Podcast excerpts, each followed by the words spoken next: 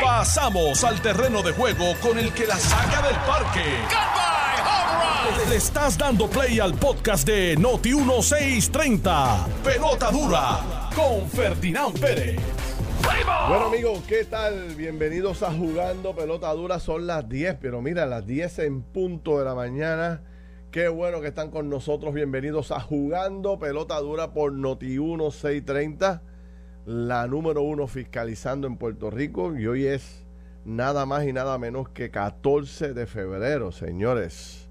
El Día Internacional del Amor y la Amistad. Y para desde aquí un abrazo a, a todos los puertorriqueños Espero que pasen un gran día, que la pasen bien, este, que podamos hacer algo para compartir con nuestras amistades y con nuestros seres queridos durante el día de hoy. Cae lunes, señores, no cae viernes, así que hay que trabajar como quiera que sea, aunque sea el día del amor y la amistad. Hay que trabajar con mucho más cariño, con mucho amor. Hay que trabajar hoy. Bueno, eh, el día está súper interesante. Arranca la semana con unos temas primarios que creo que merecen profundidad en la discusión y en el análisis. Eh, vamos a hablar un poco de eh, algunos temas cruciales como lo son el tema del envejecimiento del país. Ha salido un reportaje interesantísimo en el fin de semana de por dónde vamos, señores, por dónde vamos. Y vamos por un camino muy malo porque nos vamos a convertir algo en lo que algunos plantean una égida, pero eso lo habíamos escuchado antes, pero vamos a ver los detalles de eso, se los voy a traer en unos instantes. Tatito Hernández hoy dispara contra aquellos grupos que están reclamando que no se apruebe hoy el, el, el proyecto presupuestario que tienen ante su consideración, porque dicen que estos grupos tienen una agenda separatista, independentista, que tienen otros propósitos fundamentales Vamos a hablar de eso, vamos a hablar hoy de que hay una posibilidad grande de que se lleve a votación en el Senado de Puerto Rico el nombramiento del secretario de Educación, señores. Eh, ¿Tendrá o no tendrá los votos? Se habla de que hay algunos populares que no quieren darle el voto al secretario de Educación, pero eh, cuando se sumen los integrantes del Partido Nueva Progresista con los otros integrantes del Partido Popular que sí quieren darle el voto, pues se estima que será confirmado tan pronto lo lleven a votación. Hoy eh, se hace, hay un artículo muy interesante donde se vuelve a revivir el tema de convertir a Puerto Rico en una especie de centro eh, cultural educativo de Latinoamérica para que nuevamente los estudiantes que estudian en Latinoamérica puedan ver a Puerto Rico como un destino más barato, más económico, pero al mismo nivel, con los mismos estándares de las universidades de Estados Unidos, y para que llenemos las universidades, porque las universidades están secándose, señores, secándose, y ya mismo voy los datos para que usted vea de lo que estamos hablando. Nuevamente aumenta el costo de la gasolina, está casi al peso, está en 96, 97 centavos, señores y la verdad que uno echa ya 30, echar 30 pesitos es como echar eh, 15 realmente, porque no, uno no lo siente en el tanque. No se mueve la aguja. Usted le echa 20 pesitos y la aguja no se mueve. Le echa 30, se levanta un poquito. O sea, nos estamos gastando un dineral en gasolina. Así que imagínense eh, lo difícil que debe ser para todas estas personas todos estos boricuas que viajan desde puntos muy distantes para poder llegar a su destino, para llegar a su, a su trabajo. Así que me imagino que deben estar con el bolsillo roto, todos estos que tienen que viajar. Por ejemplo, hay mucha gente que viaja de Ponce a San Juan todos los días, de Arecibo, de Atillo, hasta de Mayagüez, eh, viajan a San Juan. Eh, diariamente y obviamente también de pueblos, bueno, eh, limítrofe, pero que, que toman su tiempo por los tapones y todo. Eh, así que deben estar gastando mucho dinero en gasolina. Así que imagino que estarán mirando los, carros eléctricos por ahí ya mismo. Se dice que mañana, señores, se mañana se puede complicar el mundo. Se habla de que mañana eh, podría ser que, bueno, hasta, hasta Japón está hoy anunciándole a sus eh, residentes, a sus ciudadanos que viven en Ucrania, que salgan del país y se dice que mañana eh, podría estar atacando Putin, Rusia, a Ucrania. Y esto va a desarrollar un conflicto eh, que tiene preocupado al mundo entero y que está afectando a la bolsa de valores, que está afectando a la economía, eh, incluyendo el precio del petróleo también. Así que vamos a ver eh, qué pasa con esto. Hay una columna muy buena escrita hoy por Cox Salomar, el licenciado Cox Salomar, Rafael Cox Salomar, el buen amigo Rafa Cox, que tiene una columna sobre lo que está ocurriendo con este conflicto y lo explica en Arroyo Habichuela, fácil de entender. Eh, aquellos que no conocen la polémica la pueden leer hoy en el periódico Nuevo Día, en las columnas está ahí y está muy interesante. Eh, así que vamos a ver qué pasa con, este tema, que sin duda alguna, si eso ocurriese, bueno, pues va a cambiar la discusión eh, global. Empezará rápido, bueno, otros temas relacionados a ese conflicto que podría provocar una nueva guerra. Eh, imagínense ustedes en estos tiempos un, país, un país invadiendo a otro. A mí me, resulta tan inconcebible eso. O sea, que en, el, en, los tiempos en que vivimos, yo pensé que eso se había quedado atrás, que eso eran tiempos del pasado. Pero ver un país planificando invadir a otro y apoderarse de ese país resulta ser altamente eh, contradictorio para los que vivimos en estos tiempos, ¿no? Los meseros piden más chavito el, el mesero flu está corriendo, vamos a hablar de eso, que representa cuánto se gana. Anoche yo llamé a, como sabía que venía para, el, sea, como estoy preparándome para el debate del programa de hoy de, de televisión, llamé a un familiar mío que es mesero, o mesera, mejor dicho, eh, y le dije, ¿cómo te fue hoy? ¿Cómo te fue? Porque ella no trabaja los domingos y le, le tocó trabajar ayer, y le pregunté, ¿cómo te fue? y me fue muy bien. Y yo, ¿cuánto te, cuánto te ganaste hoy en, propina? Me gané 200 dólares en propina. Eh, y no es un restaurante de rico, no voy a decir restaurante y tampoco quién es la persona, pero no es un restaurante de rico, es un restaurante normal, de comida eh, tradicional a la cual visitamos todos. Se ganó 200 pesitos en propina. ¿Qué de cierto hay con el aumento de los meseros? Vamos a hablar de eso, que me parece que es eh, importante. Y vamos a hablar de este tema que, he querido desarrollar, que quiero desarrollar, que es el tema de que vamos, Puerto, como, como país, vamos camino a convertirnos en una gran égida, en un gran lugar lleno de personas envejecientes.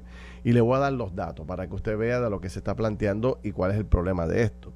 No obstante, les recuerdo que a las 11 de la mañana tenemos la descarga. Y no se pierda la descarga porque es de algo que estoy seguro que todos vamos a coincidir con este tema, que es una problemática que tiene Puerto Rico y la vamos a destacar a las 11 de la mañana. Bueno, pues este artículo que dice en camino a ser una égida Puerto Rico, eh, destaca lo siguiente. Algunas cosas yo las he compartido con ustedes antes. No sé, eh, hay otros datos nuevos que quiero desarrollar. Pero esto es un tema muy serio, cómo lograr que nuestros jóvenes, bueno, pues tengan el interés de volver a construir familias y volver a tener este, bueno, pues eh, uno, más de un hijo, dos, tres, como se hacía en el pasado, o como se hace hasta hace poco, hasta hace poco unos años atrás, donde, bueno, pues la familia era algo fundamental, me quiero casar para construir una familia. Y eso pues se ha quedado eh, rezagado y entonces eh, hay una nueva visión de las nuevas generaciones y mire lo que ha pasado. De 1950, en el 1950, eh, hubo 90 mil partos. O sea, hubo, nacieron 90 mil niños o niñas en Puerto Rico en el 1950. En el 1990, 40 años después, se redujo a 60 mil. Con todo eso, una cantidad significativa, 60 mil eh, niños nacieron en 1990. En el 2021, esa cantidad se redujo a 18.900 niños eh, o alumbramientos en el, en el 2021. O sea, de 90.000 a 18.000. Y las muertes han aumentado de forma dramática, mucho más que los nacimientos en Puerto Rico. Para que tengan ustedes otros datos adicionales del problema que corre Puerto Rico con esto, es que del 2010 al 2020 se perdió, en adición a eso, un 11% de la población. O sea, eh, ustedes ya conocen la historia de por culpa de María y tantos otros efectos de educación y esto, miles de puertorriqueños abandonaron y nada más más que un 11%. Y la población de 18 años o menos se redujo de 40, en 49% del 2000 al 2020. En 20 años perdimos el 50% de nuestros jóvenes en Puerto Rico. 50%. Así que imagínense lo difícil que es para un país poder eh, desarrollarse, crecer, cuando no tiene una juventud allá abajo levantándose. En los últimos 10 años se ha perdido el 40% de la matrícula escolar en Puerto Rico. 40% en solo 10 años vuelvo atrás, en, en 20 años, en 18, perdón, en 20 años perdimos el 50% de nuestros jóvenes. Y en 10 años perdimos el 40% de la matrícula escolar en Puerto Rico. Eh, y también perdimos o se cerraron el 40% de los planteles escolares en el país.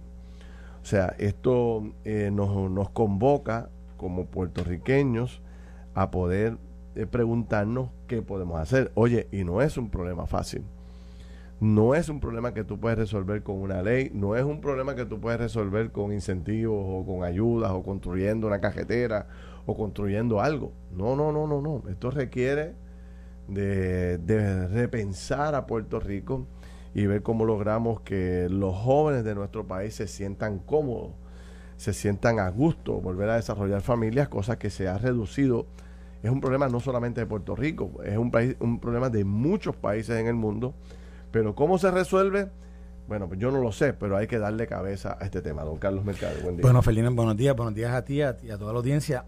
Esto es un tema que se ha discutido en, contexto de, de, los análisis que se hacen a futuro. Por ejemplo, en estos días que se está hablando sobre el tema de las escuelas y sobre el tema del cierre o no cierre, y aunque vemos un secretario eh, Eliezer Ramos que está diciendo que no hay que cerrarlo, pero, pero hay una realidad que ha ido cambiando y, ha, y que ha puesto en, relieve la situación de, de, la, de la baja de población y de los cambios poblacionales donde hay más muertes que nacimientos y donde, donde todos los demógrafos te dicen que Puerto Rico va en camino a eso que, a, eso que, dice el artículo de hoy, que, que va en camino a, a ser una, una, población de personas adultas y, y mayores de edad. Eh, y aquí hemos discutido, incluso una vez, una vez entrevistamos a un demógrafo que, que le preguntamos, pero ¿y cómo lo cambiamos? ¿Cómo cambiamos esto? Y lo que él estaba diciendo era que el Estado tenía que implantar algún tipo de política pública que fuera a través de programas, a través de, a través de algún tipo de, campañas estructuradas donde trabajaran las diferentes agencias que pueden tocar temas que, inciden en, esto de, la, de la población para motivar a que, a que uno, ¿verdad? Primero, los jóvenes tuvieran familia, porque aquí hay un, gran problema, es que la juventud que hay no está teniendo familia, no hay nacimientos. A, dos, a, que, a que esos jóvenes también se quedaran en Puerto Rico, porque, porque también había un issue de que la juventud se va de Puerto Rico. Y, y aunque yo creo que en año, posiblemente, posiblemente este último año, esa población joven ha encontrado más alternativas en Puerto Rico, eh, ya sea por los trabajos eh, remotos o, o porque ha habido más trabajos profesionales donde donde puertorriqueños están entendiendo que aquí hay oportunidades para ellos. La realidad del caso es que eso, eso no puede ser una cosa de solamente de un año, eso tiene que ser algo constante. O sea, tiene que haber una constante donde los, donde los jóvenes que están en las universidades o que están graduándose de, escuela superior y van a universidad puedan continuar viendo alternativas aquí para que no vean como una opción irse. Eh, así que, de nuevo, uno, que tengan familia, dos, que se queden aquí. Eh, y tres, que, que, el, que de alguna forma el Estado eh, reconozca, recompense, ya que recompensa a gente que viene de afuera y le da algún tipo de sentido contributivo, pues también que haya alguna forma de recompensar el, que haya familias, el que, el que, lo, el que los, jóvenes... Por eso vamos a tener que incentivarlo, pero bien duro. Durísimo, durísimo. Mira lo que dice aquí este, en nuestra página de Facebook de Notiuno y de Jugando Pelotadura. Dice, pero Ferdinand, sinceramente tú crees que como está el costo de vida, los jóvenes se van a poner a parir con un gobierno que ni siquiera quiere que los maestros tengan un salario mínimo Eh, vamos, como dicen ustedes, hay que reinventarse, dice Reis GD Ortiz Day. Y dice también Walter Acosta, fíjate qué interesante el comentario de Walter Acosta, dice, ¿para qué estudiar en Puerto Rico si después de, no te quieren dar trabajo? Tengo un bachillerato en contabilidad y tras de ser cesanteado por la ley 7 en el 2010, nadie le da oportunidades. Pero ¿qué está haciendo Walter? Porque Walter, yo ahora, ahora mismo, a mí, a mí sí, yo creo, y en contabilidad, contabilidad hay un montón de trabajo.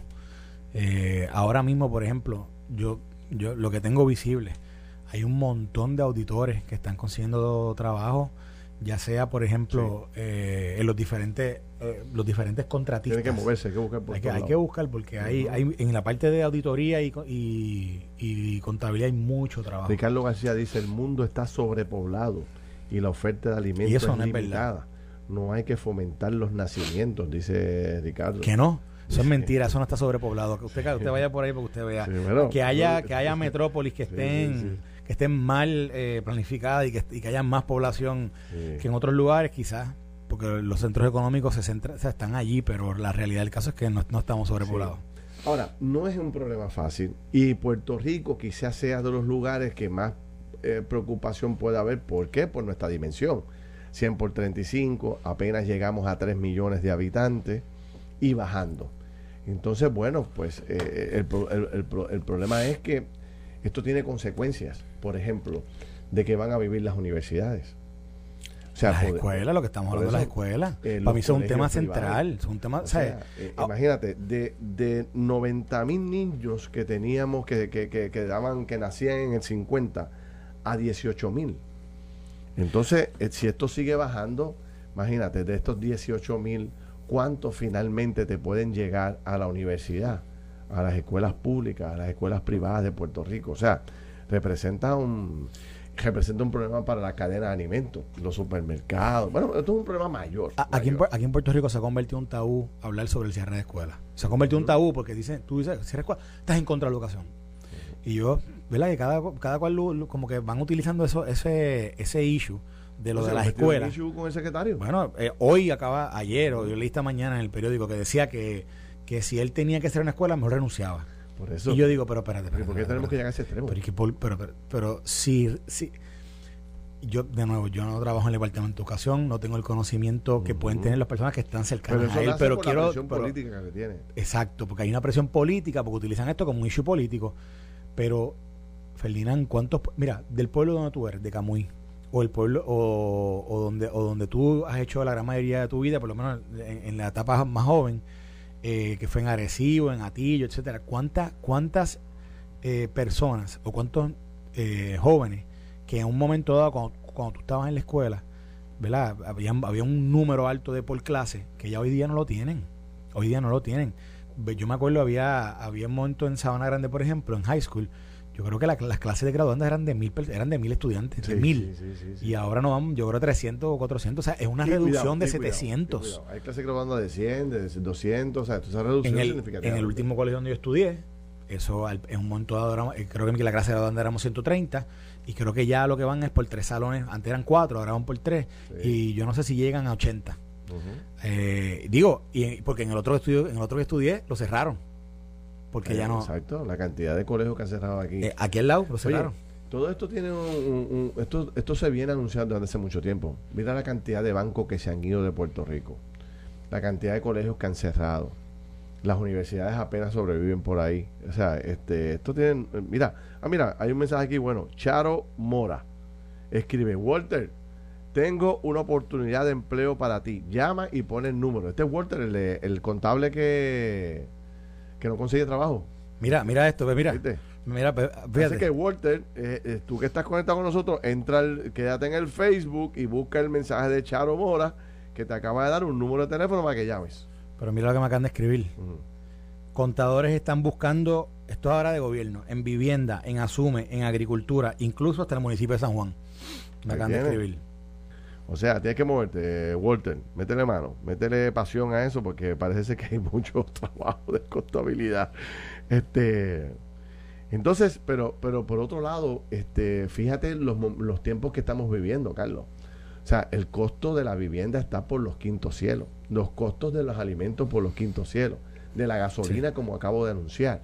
O sea, un matrimonio joven que se casa mañana, con este nivel de costo que hay en Puerto Rico, la matrícula acaban de anunciar los, los, los, colegios privados que también la van a subir por el aumento que le han dado los maestros. eso está como raro, porque tú te vas a decir una cosa. Tú sabes que la transición de, de maestros de privada a pública, eso no es, tan fácil. Porque primero tienen que haber plazas en, el, en el sistema público. Y yo no, y yo, yo, yo no tengo conocimiento de que el, Departamento de Educación esté ahora mismo eh, llenando plazas a, a tutiplén. Sea, eh, eh, hay, hay algo ahí que, está un poco shady con el tema del anuncio de este que hacen los privados, porque, de nuevo, eso esa transición escolar, o, digamos, en la profesión de, la, de, ser maestro y de transición de lo privado a lo público, eso no es tan sencillo. Y de momento que digan que van a tener que aumentar la matrícula porque entonces se le van a ir los maestros ¿A dónde se van a ir? O sea, no es como que el departamento tiene 200 mil plazas allí para... Sí, a mí ese, ese Eso está medio, eso está raro, eso está muy sí, raro. pero volviendo al tema, o sea, el costo de vida se ha complicado tanto que el, eh, el, sentido común de una pareja de jóvenes, yo estaba viendo el periódico el, el, Nuevo Día el domingo, tú sabes que de alguna forma u otra siempre salen como que fotos de, de, de matrimonio, de, de muchachos jóvenes casándose este magazine, ¿no? Y entonces estaba viendo, así ojeando un montón de bodas que hubo.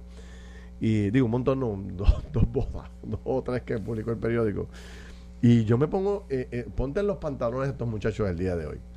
O sea, eh, levantar una empresa es dificilísimo, mantener un trabajo es dificilísimo, ganar buen dinero es dificilísimo. Pero los costos de vida están por los quintos cielos. Realmente tú te vas a poner a planificar una familia grande con, con tu esposa acabando de, de, de casarte. Bueno, pero por ejemplo. Ah, no está fácil. Sí, pero. No está fácil. Pero, pero de nuevo, hay oportunidades. Ahí. ¿Cuáles son esas oportunidades? Pues mira, es que lo que pasa es que las que yo, las que yo conozco son, son un poquito más especializadas. No, no, no, en el fondos federales, por ejemplo, ayer estaba también compartiendo con alguien que me estaba contando que en su oficina estaban, estaban reclutando, están, están buscando dos abogados, por ejemplo, me estaban diciendo. Y cuando yo le pregunté el salario inicial, yo, o sea, yo, no empecé así, yo empecé en la mitad de eso. este Buen salario. Sí, un buen salario. Bueno, buen salario. Hay buenos salarios para aquellos profesionales. exacto, un poquito más, especial, más especializado. Porque es para. Si no logras conseguir una profesión. Están buscando abogados abogados sin experiencia, acabo de, acabo de si te conviertes en un gran profesional, si te conviertes en un gran profesional, todo el que se gradúe y que sea un gran profesional tiene oportunidades. Olvídate, para el profesional siempre hay, oportunidades. Hay, más oportunidades que antes. El, problema es para aquellos que no logran graduarse, donde pues entonces se quedan un poco rezagados. Entonces, pues, tú sabes. Bueno, pero por ejemplo, tú. aquí está Iris Muñoz diciendo algo parecido a lo que tú decías. Dice Iris que yo fui maestra en Villalba y tuve grupos de noveno grado de 43 estudiantes en 1982. imagínate cómo estaba Cuando yo nací, 43 estudiantes y ahora, y ahora cómo está eso. apenas de 15, 20, eh, como y, y, cuidado, y, cuidado. Sí, sí, sí. Este, pero este es un tema, ¿por qué yo traigo el tema? Vamos aquí a lo que realmente, cuál es el propósito. El propósito fundamental es fomentar este debate. Esto hay que debatirlo en Puerto Rico y hay que ver qué opciones. Debe haber gente que conoce este tema a la perfección, que ha estudiado este problema en otros países y puede decirnos a nosotros, mire, tal país en tal época tuvo el mismo problema. ¿Qué hizo? Uno, dos, tres. O sea, estos son problemas cíclicos que ocurren en diferentes partes del mundo, en otros países, no es la primera vez que ocurre.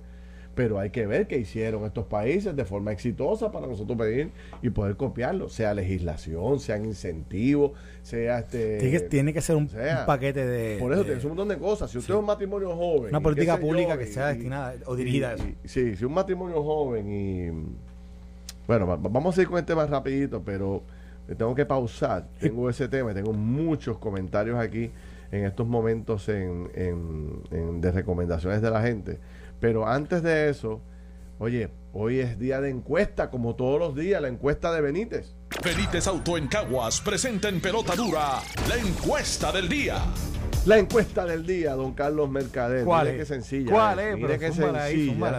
Así que usted entre rápido al Facebook de Noti1 o a noti1.com para que usted pueda votar. ¿Debe el gobierno hacer más flexibilizaciones a la economía ante la baja en contagios y hospitalizaciones por el COVID-19.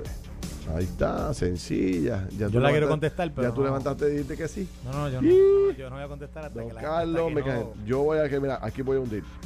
voy a votar aquí y dice, sí. Ya. Sí, vote. Pero no, pero. Ah, sí, no, no, no, sí voté. Mejor dicho. ya yo voté. Ya yo voté, yo creo que sí, hay que empezar a hacer más. ah, pero está, estás influenciando a nuestra audiencia. Ah. Señores, no escuchen lo que Ferdinand dice, usted vote con su conciencia. Estoy loco por soltar la contra la mascarilla esta. Pelota pausa y regresamos. Estás escuchando el podcast de Pelota Dura, en Noti1 con Ferdinand Pérez. Bueno, mis amigos, ¿qué tal? Regresamos aquí, 10 y media de la mañana. Carlos Mercader, yo soy Ferdinand Pérez. Estábamos leyendo un poco los comentarios de la gente sobre este tema que traigo. Este. Y lo traigo porque, pues, me preocupa el futuro de Puerto Rico este, de cara a, a todo lo que podría estar ocurriendo si seguimos perdiendo población. ¿Tú ves algo en el camino que evite perder población? Eh, bueno, aparte de todo lo ayuda, ¿verdad? el dinero que hay ahora para poder trabajar. Yo creo que yo creo que Puerto Rico se está convirtiendo en un lugar de eh, una opción para que vengan nuevos trabajadores y utilicen a Puerto Rico como, su base, o sea, la, la sede de, de, su trabajo, pero trabajo remoto. Yo me he topado con mucha gente que está en Puerto Rico o que han alquilado a largo plazo o que están buscando casas o que han comprado que están trabajando en Minnesota, por darte un ejemplo, pero su pero pero permiten trabajar remoto y están y, y, se han asentado en Puerto Rico. Pero son los que vienen con los incentivos de las leyes. No, no ni eso, ni eso, porque por ejemplo, me encontré con un puertorriqueño el otro día. Ah, un puertorriqueño. Sí, un puertorriqueño en el aeropuerto que trabaja para una organización internacional y le permitieron trabajar remoto. Y, y, lleva, me dijo, llevo un año trabajando desde, él tenía, me parece, un apartamento de la familia de hacía muchos años creo que es por Canova, algo así me dijo. y, desde ahí está trabajando. Así que, y, así me conozco, conozco varios, pero, pero, pero eso, uno. Y dos, de que por la reconstrucción, que yo siempre he dicho que esto es una industria en sí misma, que nosotros todavía estamos, yo diría, comenzando a conocerla. Pero cuando tú miras, por ejemplo, Luisiana, que Luisiana tuvo el último gran desastre, que fue Katrina, y, o si miras New Jersey, Nueva York, cuando tuvieron, cuando fueron víctimas del huracán Sandy, o mira California cuando pasaron los fuegos, eh, o mira Houston cuando pasó lo de Harvey, tú te vas a dar cuenta que se desarrolla una industria, que es una industria de la recuperación o de la reconstrucción, que requiere muchas manos diestras que van desde lo que es un manejador de proyecto, eh, un project manager, hasta constru eh, personas diestras en la construcción y en todo tipo de, de, especialidad dentro de esa área y me parece que hay una industria que está creciendo en esa en esa en ese lado que aunque sí mayormente depende de fondos, federales pero algo importante aquí todo el mundo piensa aquí la gente menosprecian lo que son esos fondos federales de recuperación. Y ah eso se vaya mismo estás equivocado papá. Vayan a Luisiana para que vean cómo en Katrina todavía el día de hoy y Katrina fue en el 2006 2005 2006 todavía el día de hoy es una industria una industria donde hay fondos todavía de, de proyectos que se están haciendo allí ya y, ahí, ahí tienen trabajo los arquitectos, y tienen trabajo los ingenieros, ahí tienen trabajo los delineantes, ahí tienen trabajo los fotógrafos, ahí tienen trabajo los contables, tienen trabajo los abogados, ahí tienen trabajo eh, los financieros, ahí tienen trabajo auditores que son contables. De, ahí tienen trabajo los constructores. Te la tienen trabajo. Hay más. Mira, ¿tú sabes cuántas compañías nuevas? Nuevas. No, no, no, no, no. Aquí. No, Oye, no, no, pero eso no son gente que nació aquí. No, no, pero espérate lo que tú gente que está llegando de otros estados allí a trabajar. ¿Y qué es lo que pasaría en Puerto Rico? No, no, no, pero para, para, lo que pasa es que los desastres, o sea, y cuando digo el, desastre y la recuperación de un desastre, tiene que la que la estudie te va a decir lo siguiente los desastres normalmente en su inicio no son locales y cuando digo que no son locales es que esa recuperación, por lo general, vienen compañías de otros lugares. En los Estados Unidos pasa mucho. Usted va a Nueva York y las primeras compañías que entraron allí no necesariamente eran de Nueva York, eran compañías que estaban, por ejemplo, de Luisiana hay mucha compañía. ¿Por qué? Porque se desarrolló mucho esa industria con el tiempo de Katrina. pero, pero eso es al comienzo, al comienzo. Pero una vez el desastre va, o sea, la recuperación va continuando, vienen las personas locales y van desarrollando un, conocimiento unas destrezas que no se conocían antes y entonces desarrollan sus compañías, sus propias compañías, van generando capital y van participando de ello. yo estoy de acuerdo contigo. ¿Y qué es lo que no, ¿dónde, es que nos perdimos el, problema Es la, la, diferencia entre Luisiana y Puerto Rico es que quizás Luisiana no tiene el problema de población que tenemos nosotros. O sea, el, problema, el, problema, el problema que tiene Puerto Rico es el problema de, de, de nacimientos. Es que no estamos creando gente nueva en el país. En el caso de Luisiana, bueno, pues quizás pues llegaron todos estos fondos para la reconstrucción. llegó un montón de gente nueva. La gente estaba allí, eh, se, se, adoptó, se incorporó al trabajo y todo fluyó y siguen trabajando todavía. Pero Puerto Rico. Tienes razón, pero. La forma es que venga gente nueva a Puerto Rico porque no, no ahora mismo no está ocurriendo. A mí, me parece, a mí me parece que ha habido.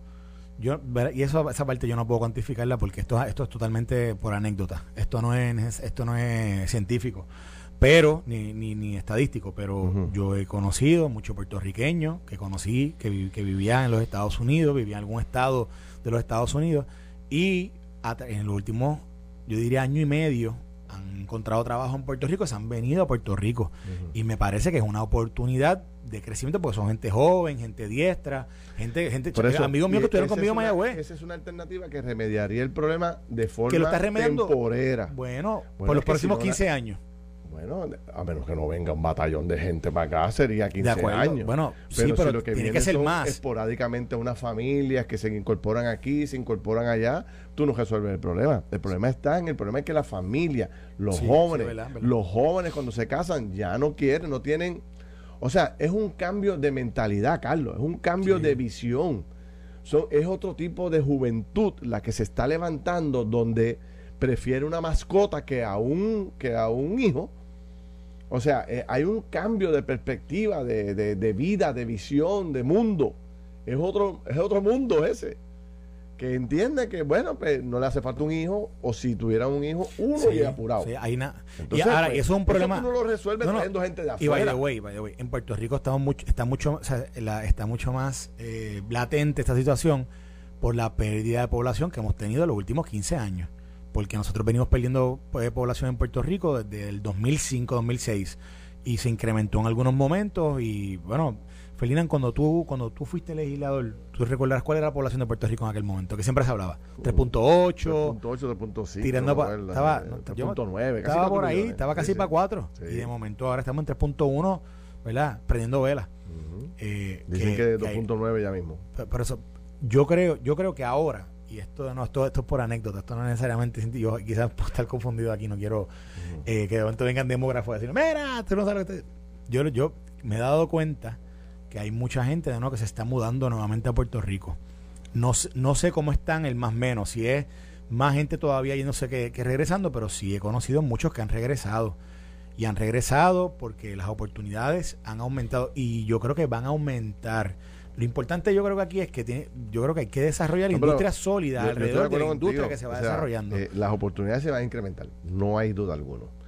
Va a haber más oportunidades de trabajo que nunca antes. Va a haber más dinero que nunca antes. Probablemente regresen, eh, qué sé yo, 100 mil, 200 mil boricuas a ojalá, acá. Ojalá, Yo no sé cuántos regresan, aquí no hay números exactos. eso es especulativo, ¿no? Sí. Eh, pero, pero, independientemente de eso, yo sigo insistiendo en que hay que repensar esto porque es un problema que vamos a se puede, incrementar. No, no, esto es un tema, este, esto es un tema súper importante que como cualquier país que se le muera más gente de los que nacen tiene un problema. Tiene un problema. Tiene un problema, mayor. Pero, pero fíjate, Felipe, lo que pasa es que, esto es un, serio. Aquí, aquí, en esta situación, esto es algo que venimos viendo hace mucho tiempo. O sea, esto es un trend que, una, una tendencia que viene ocurriendo en Puerto Rico desde, desde esa, desde que aquí vino la, la, recesión económica. ¿Cuánto, fue, ¿Cuándo fue que empezó como el 2007, 2006, 2007? Tiempo de Aníbal. Sí, sí, eh, por ahí. Y, y, ha, y ha habido, o sea, el éxodo es, pero es masivo. O sea, Puerto Rico es de los lugares que más personas, población ha perdido. O sea, posiblemente Siria ha perdido más que Puerto Rico, pero, pero sabemos la, la crisis humanitaria que se dio en Siria. Eh, y, y, no hay duda que yo creo que estamos tarde para, el otro, para, eh, el otro problema que está planteando la, iniciativa.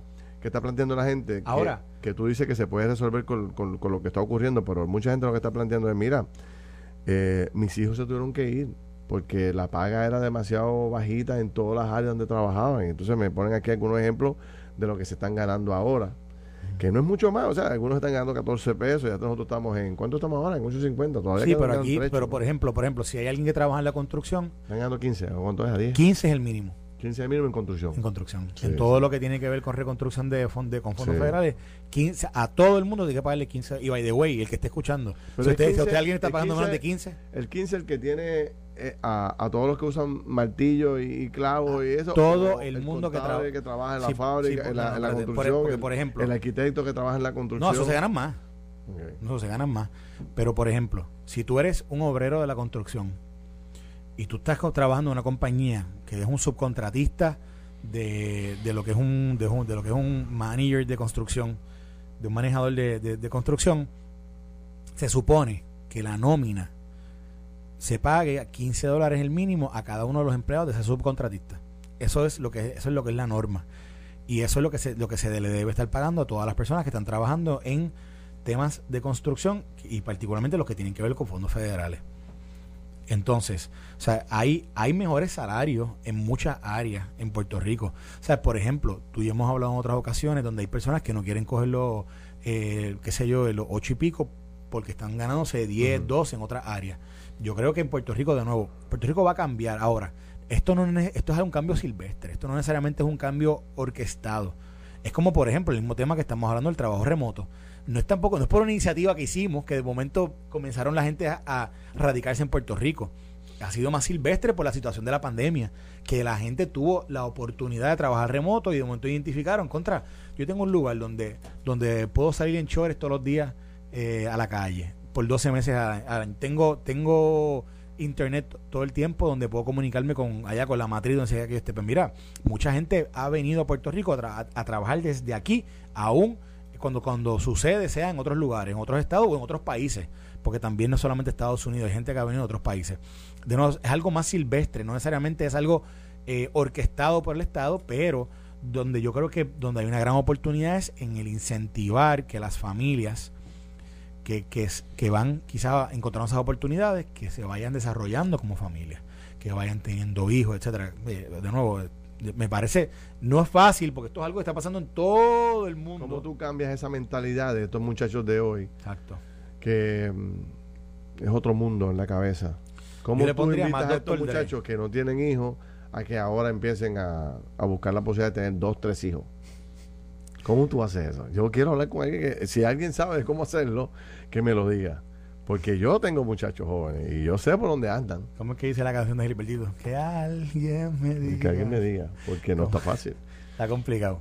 Hoy los meseros están un poco planteando, en un tema relacionado, están planteando de que no se le hace justicia con su salario, que le pagan a 2.25 eh, la hora. Y un poco me puse a investigar y entonces creo que falta información ahí en el análisis, porque si tú estás trabajando, te estás ganando eso, pero si al final del camino, cuando tú sumas el salario más la propina, estás por debajo de los 8.50 que se supone que te paguen, el dueño del restaurante tiene que igualarte a las horas trabajadas por 8.50. ¿Me explico? Sí. O sea, tú tienes un sueldo combinado entre propina y mm, eh, salario el beneficio de una nómina. Tú estás en una nómina, más tienes propina. Eh, en muchos lugares esa propina se echa en un pote y se reparte entre todos los que fueron meseros ese día y ayudantes de mesero, porque está el mesero y está el ayudante de mesero. Este, y la propina del ayudante del mesero se la da el mesero, le da una parte de la suya. En muchos sitios, por darte un ejemplo, llegan todos los empleados, ponen la, en un pote, entiéndase, en un, lugar, un pote, todo el dinero. Y después se reparten partes iguales cuando termina la noche. Y hay gente que se gana, por ejemplo, anoche estaba hablando con este familiar mío que se ganó 200 billetes ayer. Se gana 100, 200, 100, 200 en propiedad. No todos los restaurantes tienen ese tipo de empuje. Hay restaurancitos pequeños de 4 o 5 personas, ¿no? Pero en aquel, de 4 o 5 mesas, mejor dicho. Eh, pero ¿qué me dicen las personas que dominan el tema? Que al final de la semana, si a ti no te cuadra la propina y el sueldo que te pagó el dueño del restaurante con el 8.50 por hora, él tiene que igualártelo y terminar pagándote el 8, lo que es remanente para llevarte al 8.50 por hora. Mínimo. Así que eh, el planteamiento de que estamos cobrando 2.10 no es necesariamente, porque es una combinación entre el salario y la propina. Y vuelvo y repito, si la, entre la combinación de los dos no llegas al 8.50, entonces el dueño del restaurante. Donde está el problema es en aquel dueño del restaurante que no haga eso. La, la pregunta es si la pregunta es cuántos cuántos meseros ven como, no, no, no, tienen la o, o, no tienen la oportunidad de superar por mucho ese, ese salario. Mira este dato que te traigo ahora. Antes, digo, no estoy, no estoy hablando de nada malo contra los, los, meseros. No, al contrario. Son buenísimos y la verdad es que hacen un trabajo. Yo le doy el 18 y el 20 a todos, de verdad. Digo, digo, si me tratan bien, si me tratan mal, tú sabes cómo soy yo. ¿Cómo, ¿Cuánto tú le das? Cero, si me tratan mal. Pero el punto es... ¿Te, te tratan mal? No, gracias a Dios no. bueno, siempre en su sitio. Mira esto. Eh, ¿Dónde iba? Yo se me olvidó ya. Ah, eh, mira cómo ha cambiado el negocio en los restaurantes de Puerto Rico. Antes, tú te sentabas a comer y pedías la cuenta. Y cuando llegaba la cuenta, te daban el ticket y tú le ponías la propina, te da la gana. Y hay mucha gente que daba el 10. ¿Verdad? Hoy no es así. La inmensa mayoría de los negocios te tienen una maquinita blanquita, que es una es como una, como una ¿cómo se llama eso? Una máquina TH. Y entonces, pero que eh, se parece a esto, una, una blanquita digital. Y tú miras, y lo primero, lo primero que te pregunta el mesero es, eh, ¿nos quiere dar una, quiere añadirle la propina? Eso es lo primero, tú no has visto ni el ticket, hermano. Y que me diga alguien que me, que me desmienta la gente aquí en el Facebook ahora. Tú no has visto ni el ticket y ya está la maquinita al frente tuyo diciéndote, ¿quiere añadirle la propina? ¿Y tú qué le vas a decir? Pues claro. Y cuando tú miras, es, contable, eh, eh, es, es digital, empiezan en 15%. 15%, 18%, 20%, 22%, 30%. O sea, mucho chavo. Súmale el 18% a un ticket de ya de, comida que te cuesta 50, 60 pesos. en este fin de semana este, fui a un restaurante que cuando vi los precios, yo dije, espérate, espérate, porque un lugar que yo había ido anteriormente, y no iba hace un tiempo, y cuando vi los precios, están como el, do, yo no sé si el doble, pero pero está definitivamente 5 o 6 dólares más caro por cada uno de los, de los, de los platos. Eh, lo que falta. Eh, pero, pero, ha aumentado un montón. O, yo no te has fijado que ahora en algunos restaurantes te reducen la porción. O sea, por ejemplo, tú pedías unas puntitas de filete, tipo de, de, de, carne o lo que sea, y te servían posiblemente un filete picadito, que sé qué va. Pero cuando ahora te sirven la mitad de eso o te sirven más. O sea, está, Mira, Monique Quiñones dice, los restaurantes no pueden imponer las propinas. Es ilegal, claro. eso eh, eh, Ellos no están imponiéndole... Es ilegal. Sí, imponer la propina. Es, esto es sugerido. Fíjate que, ¿qué te dice el mesero? ¿Quiere añadirle la propina? ¿Quiere, este, ¿quiere añadirle la propina? Creo que ese es el término. No me acuerdo ahora cuál es el término correcto, como lo diga la gente aquí en el Facebook. ¿Quiere añadirle propina? Es si usted quiere. Es una, eh, él te lo sugiere. Pero mira que me dice aquí una De hecho, oye esto, oye esto, perdóname. Yo fui a un lugar a comprar un café. Eso, eso mismo, mismo escribió ¿Ah, aquí alguien. Aquí me dicen, mira, me acaba de pasar lo que tú dices, Ferdi, me acaba de pasar este viernes en Starbucks, cuando pagué por AT8 móvil, me incluyeron la propina. Me incluyeron la propina por servicarro.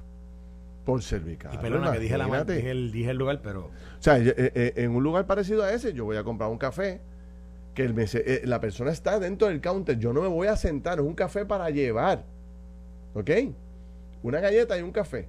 O sea, que se supone que tú no cubres propina porque tú no me estás dando servicio. Tú lo que estás dándome es algo que está al, alcance tuyo. Tú no estás yendo a la, pidiéndome para atenderme, ponerme agua, ponerme pan, darme cariño, ir a buscar la comida, traerme, asegurarme que la comida esté buena. No, no, no, no, no, no. Nada de eso. Tú me estás dando un café con una galleta y cuando yo voy a pagar, lo primero que aparece es la propina. 15%, 18%, 20%. Y yo, pero, coño, pero si yo no a mí no me han dado aquí, que no sabe el café y la galleta. Y con todo y eso, pues uno, pues, dale el 15. ¿Dónde fue que me pasó? En un servicarro me pasó. ¿Dónde fue? ¿Dónde fue? ¿Dónde fue? Me estoy tratando de acordarme que en un servicarro me. Pues, pero hace que lo canté. O sea, sí, que en un servicarro comprando café le pasó. Y. y Se nos está yendo la mano también con el tema de la propina. Tú sabes, yo, yo no tengo problema. Si tú me sirves, yo llego a un restaurante y tú me sirves y me tratas bien. Oye, uno premia a la persona. Porque, ¿qué tú quieres cuando tú vas a un restaurante? Que te traten bien, salir rápido, que la comida esté caliente, que te llegue como la pediste. Eso es un trabajo. Y tú le estás diciendo al mesero, Por el mesero, servicio. exacto, el mesero te está, te está garantizando que ese es el servicio que te va a dar. Ah, pues por, por tú darme esa excelencia en el servicio, toma un 20, toma un 18. Tú sabes, que no debería ser, pero vamos, te premio aquí. Pero antes era el 10, hermano, el 8, el 10, y ya vamos por un 18, un 15, un 18 hasta en el, hasta en el servicarro. Digo, yo no sé, este, Bueno, que me 18 diga la y 20, gente. porque hay lugares que te, hay lugares que te, bueno y también hay e- es- eso de que no se puede imponer la propina eso está raro porque hay lugares que cuando tú vas y te dicen no es que como son más de 5 ya hay un 20% de propina in- incluido. Eso pasa. Sí. Así que si fuera ilegal eso no pudiera pasar. Aquí hay un restaurante en Guaynabo que tú ya hemos ido varias veces que la propina ya está incluida, el 18. En el ticket plan. Tú no tienes que dejar propina. A ti te dan el ticket y ahí está la Y te propina ya cobran el incluida. 18. Pan 18. Y no y eso, y eso y eso le han metido como 5 pesos adicionales a cada plato. O sea, lo que antes costaba 18. Calla, calla, calla. Mira, mira, mira, Ah. alguien me acaba de escribir de ese lugar, me dice, está X tuvo un lío por las propinas. Porque porque te la añaden en la cuenta. Eso mismo que tocas decir. Eh, me acaban de escribir de Sí. ese lugar. Hay una persona que tuvo un lío, lo botaron del restaurante una vez. Primero está ahí y yo creo que yo creo que yo creo que quien me está escribiendo fue esa Sí, persona. sí, sí, sí, sí. Este, o sea que volvemos, el tema está interesante, pero vamos a ver el, vamos a ver el, el- el- la realidad. Pero mira como me dice aquí alguien, pero hay gente que deja hasta 20 mil dólares de propina. Así como usted lo escucha, don José Enrique Alvira. ¿Tú no has escuchado esos cuentos de momento que viene alguien y de momento le llega, o sea, eh, eh, se estaba contento y le dejó 5 mil pesos ahí de propina? Ah, bueno, pero eso es un... Mira, me dice un buen amigo que tiene restaurante, un buen amigo mío de hace dos o tres Mira, décadas. pa- perdóname, la persona que me escribe me, me corrige, que a No esta fue persona no fue que lo votaron. Me dice, en la inmensa mayoría de las veces al final del camino se ganan por mu- eh, por hora mucho más del salario mínimo este federal. O sea, me establece este buen amigo que tiene restaurante. Este tiene restaurante. Eh, y, o sea, que hay aquí, bueno, montones de gente me está escribiendo aquí. Eh, Mira, aquí me dice una persona que siempre entrega la propina a la mano, que nunca le incluye en su tarjeta, que siempre tiene que anda con cash y la entrega. Y dice, si me, si me tratas mal, siempre te voy a dejar uno o dos pesos, me dice. Pero si me tratan bien, se van bien remunerados. Entonces ya se ha convertido, tú vas al car wash y hay que darle una propina. Tú vas al supermercado y que te recoge la de esto, hay que dar una propina. El otro día- Tú vas a, o sea, ¿dónde no se paga propina ahora, este, mente maestra? Bueno, este hombre llega pelado por la mañana de todos los sitios que él visita antes de llegar aquí, ya con toda la propina que da, no le sobra nada. Tú sabes. Siempre es que se pasa pidiéndole uno o dos pesos a Iliana. Iliana dice, chico, me, me, me tiene. ¿Ah? Este, digo, y uno lo hace con cariño, pero yo, hazte un ejercicio, alguien que lo haga, hazte un ejercicio de cuánto tú pagas en propina semanalmente. Que eso tú no lo tienes presupuestado. ¿Tú tienes presupuestado propina? No. ¿Verdad que no? Tú tienes Súmale tres aquí, cinco allá. O sea, 10 por la tarde en una cena. Cuando tú estás gastando 18, 20, 30, 40 pesos en propina al día. O, o menos, ¿sabes? Pero ponle 20 que tú gastes. 20 pesos que tú gastes en propina al día. O, Ay. oye, son 100 pesos a la semana, hermano, que tú no lo tenías presupuestado. Después se te descuadra la calle. ¿Dónde gano yo gastar los chavos esto, hermano? Es así, es ¿Ah? así. Digo, me van a matar los meseros. Oye, yo los quiero. Yo los quiero. Ustedes saben que yo siempre doy Ahora, si te, 18 mira, si o te el la 20. comida fría ahora donde Sí, vaya a sí. comer, no, no te quejes. No, no, no. Ellos saben que yo soy defensor de ellos, pero hay que ser justo. Vamos a analizar este tema con, en, su justa, en su justa causa, ¿no? Esto fue el podcast de Noti1630. Pelota dura con Ferdinand Pérez. Dale play a tu podcast favorito a través de Apple Podcasts, Spotify, Google Podcasts, Stitcher y notiuno.com.